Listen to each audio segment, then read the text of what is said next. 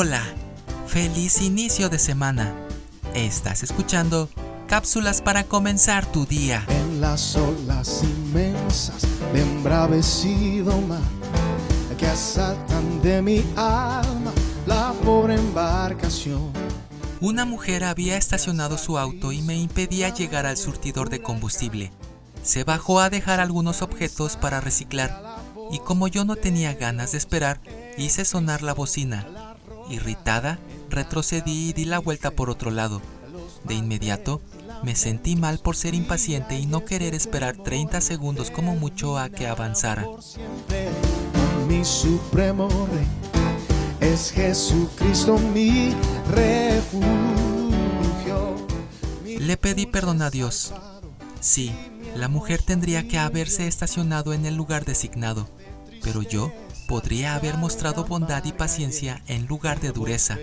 Por desgracia, ya era demasiado tarde para disculparme. La mujer se había ido. Inagotable de dicha y bien es Cristo la roca, el ancla de mi fe. Algunos proverbios en la Biblia nos desafían a pensar en cómo responder cuando las personas interfieren en nuestros planes. Por siempre con mi supremo rey. La palabra de Dios dice, honra es del hombre dejar la contienda, mas todo insensato se envolverá en ella. Proverbios 23. Cuán glorioso es el cambio operado en mi ser. Crecer en paciencia y bondad puede parecer difícil, sin embargo, el apóstol Pablo afirma que es la obra de Dios, es el fruto del Espíritu. A medida que dependemos del Señor, Él produce este fruto en nosotros.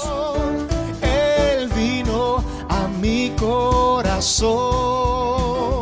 Él vino a mi corazón.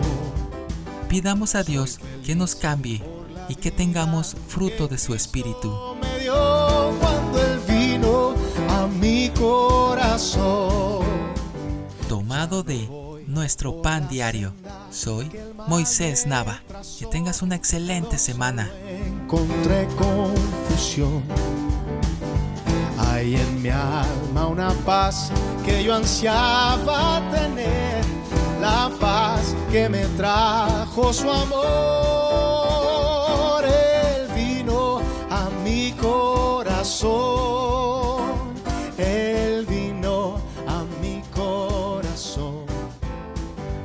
Soy feliz por la vida que Cristo me dio cuando Él vino a mi corazón.